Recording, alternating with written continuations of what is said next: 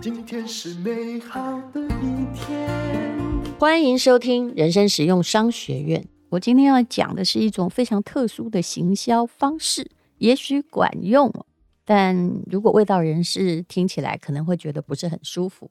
叫做以色行销，不是情色行销，因为情色你很容易想到什么 A 片去了，是用色来行销。事实上，色的行销在所有的行销上，老早大家都会用。比如说，你叫一个非常漂亮的女明星来代言产品，事实上，她也许跟这个产品本身没有什么专业的关联度，不过她还是可能卖得很好，就是因为也许这位女明星很夯，她目前能够吸引你的眼球。有些产品看起来也没什么不同嘛，对不对？那但是呢，我不好说什么产品，免得人家 说我现在在 影射谁哦。啊，当然，我个人也是其中一个啊。比如说跑步，我也许不是跑得最好的，但是也会有运动裤来找我，也就是你刚刚好有那个点可以吸引眼球。当然，我不是什么色啦，但有一些，比如说啦啦队员呢，她的确是漂亮的，但是她不是真正在打棒球的吧？很多时候，比如说呃，以啦啦队员为例也是这样。我觉得这个行销这几年来在台湾是做得挺成功的。光运动本身，也许你说是利于美，但是以美而言，就是比较偏向于不是那么色相的美。那么多了啦啦队员的话，你会觉得这整场比赛就好看了起来。这也是一种以色行销啊，大家都有从众效应的哦。以大陆来说，去年呢很火的时候叫淄博烧烤。说真的，我的朋友跑到淄博去，他觉得嗯就是便宜，还有人多，像办庙会一样嘛。而且大家是在疫情之后就来个疯狂旅游暴富，在国内至少不必受到任何的限制。于是大家就跑去了山东的淄博吃烧烤。诶，有的人呢就只是吃一趟烧烤就回去，就是本人到此一游喽。因为很多的网红都觉得这个很夯，我一定要播，所以去的人就越来越多。但是啊，这种状况也很容易退烧。如果被促销的那个商品没有维持住某一种所谓的 CP 值，那么它很可能就会慢慢的退烧了。后来大家理性反省之后，他会发现，其实跟我们家隔壁的烧烤店。做的也差不多嘛，为什么我要千里迢迢跑到那里去？没有东西吃，也许也没有很好地方住，一切都涨价了呢？那后来呢？从众效应在亚洲人而言都是很厉害的了哈，但我也不能说，我觉得整个人都很厉害，欧美的人也一样啊。但是以旅游而言，你可以看到二零二四年开年了，大家呢都跑去哈尔滨了。所以呢，每个人都看得很眼红，觉得我也是旅游局啊，而且呢，我也想为我们这个地方促销。为什么轮得到哈尔滨？哎，我这里也有雪啊，我这里也有烧烤，怎么不是我呢？那很多内地的大陆的旅游局，他们就开始就在那里做文章了。那么来的最会用色来行销的，大概就要说。呃，河南的文旅是很厉害的。之前我知道杨丞琳有说了河南人稍微怎么样，那就引起了大家的炸锅。其实我说真的，我知道杨丞琳也不是故意的，可是的确哦，你要提到什么人怎么样啊，或者是哪一省人怎样，你要非常小心。这就好像是如果人家在那里讲你们台湾人都怎么样，我其实有不高兴的哦。我在。上海念书的时候，我也会很漂亮的反击。为什么我自己说反击的很漂亮呢？就是你一句话要堵住人家，不要去跟他争辩说我们不是怎么样的啊。我会跟他说，你这样很伤害民族感情哦。嗯，相信我，如果说你那里是怎么样的，你应该不舒服吧？其实我会用一种比较和缓的方式，但是直接堵住别人的嘴。总而言之。我们大家不要去挑起任何有关于省级啊、有关于国籍啊，或者是有关于某一些种族的品性问题。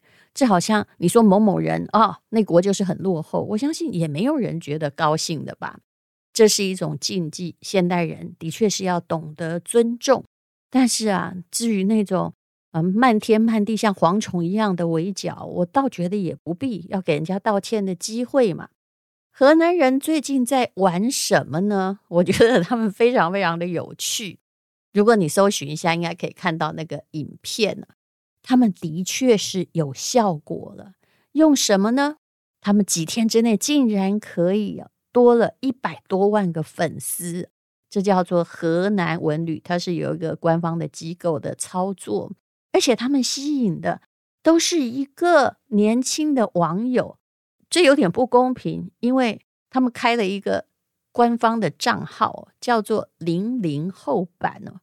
那网友就说，人家是吸引游客，他们是勾引游客，怎么样勾引游客呢？一般文旅账号不是都发什么景点啊、饭店啊？美食啊，他们发的是美男子，这个真的挺有趣的。也就是色的确是一种行销方式，但是就是不能够到妨害风化。你知道大陆也抓得很严的，对不对？河南旅游局是怎么做的呢？他就在一个叫做焦作的云台山风景区，还有新乡的八里沟景区，我都还没去过，不过我现在还真的有点想去。如果他们还在的话。八块腹肌的非常年轻的帅哥都出动了，全是河南人，在美丽的景色中穿着古装拍摄宣传片。嗯，你要知道，这也还是有历史渊源的。河南本来啊，就是呃，比如说开封啊，嗯，它就是差不多是在宋朝之后是很重要地点。但是啊，以我学过的历史地理学来说，事实上是因为气候的变化哦。慢慢慢慢的，北方比较寒冷了，那南方呢比较温暖了，所以后来呢比较繁华的城市就都到了南方来了。哈，那如果你定都北方，基本上就是为了战略上的需求吧。各位看一下这些图片，现在的年轻人呢，其实如果要受欢迎，你有没有发现跟我们以前不一样？我们那个时代可能要会写情诗啊。啊，或者是嗯，其实家里只要能够开一部车，甚至有摩托车，可能就了不起了。可是现在所有年轻人都知道，练肌肉才能够吸引注意力，代表你很努力，而且呢，你自己青春的肉体还有吸引力。那以前呢，这河南文旅一天发个几十条观光景点，超级努力，但现在啊。扑美男子可是用对力了，他们挑的是什么？就一米八五，八零可能还不够高，八块大腹肌，而且长得都不错，清秀型的，不是那种以前呢、在练那个呃健身的有没有？就练得黑黑的啊，或者是长得像野人呢、他们不要这种型的，他们呢就让他呢在冰天雪地，现在已经下雪了，然后拖着上衣。啊，穿着肋骨装出现在视频里面，所以大家啊都忍不住看。你要知道，其实我们都是有那种好色取向的。你看，IG 是以照片为主，我如果把自己 po 到上面去，不管哈是写的有多动人，我跟你保证，大部分应该是没有任何的吸引力的。可是只要一个妹妹哦，胸部大一点，然后皮肤雪白，然后。拍照的样子很好看，也会拍照，很可能她在一两个月内就可以吸粉哦，超过你几十年的知名度啊！他们还不止美男呢、因为如果这样的话，还是会被人家骂，对不对？他们还有美女，那这些美女走的都是清秀型的，就穿着古装，强调河南这个地方就是古都，所以也有网友说：“哎呀，对不起哈尔滨啊啊！”我临时有事去一趟河南好了，也有人说不是哈尔滨去不起，而是河南更有性价比，河南更近嘛，而且没那么冷，而且物价其实也并不贵，对不对？那 所以呢，这些人呢就会变成河南的吸引力。但是啊，你也许会说，哎，你只有拍照的时候出现在这风景区，只在。拍照的视频里，我去那里扑个空也看不到这些美男子呀。但是不是这样的？河南相当狂野的地方就在于，它来一个线下的二点零真人版体验呢。比如说呢，在洛阳哦，这也是古都嘛，老君山景区，你就会看到各种高大的帅哥，穿着那种官服啊，一字排开。你到的时候，假设你是女生，他就会说：“神都洛阳，欢迎公主殿下回城。”是不是感觉到去一个地方有这几秒钟的称谓就够了？只要你下高铁站了，就会有。看起来像锦衣卫的人就接你回宫了，你是不是觉得嗯，此生也难得获此殊荣？我觉得他们是挺会做旅行的。呃，有人在网络上呈现了一个影片呢，就是冰天雪地在河南的云台山呢，有一位我不好意思说他是大神，但还真的是啊，就看着那位帅哥在那里都没有穿上衣啊。在冰天雪地里跪在那儿当模特儿，于是心疼得很，就要给他披上衣服，结果脚底打滑，就扑到了这位小帅哥的身上啊！那个影片非常受欢迎，为什么？因为这位企图去给帅哥穿衣服的姐姐，她的笑容已经暴露了他的真实目的了，就整个人扑到人家身上，他不是脚底很滑，而是个性真的有点狡猾啊。那如果以为只用美色吸引呢，那么就不对了，因为它还有别的。比如说呢，这个也很敢，我倒不知这到底是真的钻石还是假的钻石啊？因为你想要顾客来，你还是要有投资的啊。小气巴拉的话是很难成大事的。他的现场竟然准备了一百颗钻石送给游客，最大的有一克拉。其实啊，以旅游的宣传经费而言，我觉得这个点也抓得蛮好的。总共有一百个，大家就会觉得我的几率好像很高，对不对？这是在洛阳的龙门站，但是他也没有告诉你我要给你 D color 或者是 E color、F color 啊。其实一克拉的钻石的本钱呢，最大的才一克拉嘛。那如果其他都只是五分啊、三分啊这种钻石的话，我猜这个费用也花不了五六七八百万的台币，所以如果能够创造出这样的话题，基本上可能比买流量来的便宜。河南现在的确是一直想要振兴旅游，我记得大概是二十多年前，就有一位河南的作家写了一本书，叫《河南人惹了谁》，也就是说，你怎么？什么东西都怪我们河南人呐，对不对？其实河南有很多的东西哦，很多的宝藏。那河南人惹了谁啊？就是以前呢，真的也曾经出现那个艾滋乡的新闻，因为早期很穷的时候哦，就也有农民在卖血为生，结果啊，因为那个针头。就没有太仔细的检查，大家以前那是很久以前了，没有这个卫生常识，于是就变成了大家互相传染艾滋病。好，河南不只是如此，他们还真的很全面性的在做观光啊，很会搞噱头，不知道这背后到底是谁在操盘呢？有人说河南有很厉害的中医呀，那为什么不做声呢？结果呢，他们的旅游局。真的请了两个中医跑到云台山风景区去义诊了。那 所以呢，你可以说你不是被帅哥美女勾引去的，你是因为想被老中医免费诊断哈，就是把你的脉而去的。所以这一波很厉害。那不仅如此，还有什么呢？我觉得这个更吸引我，比这些帅哥。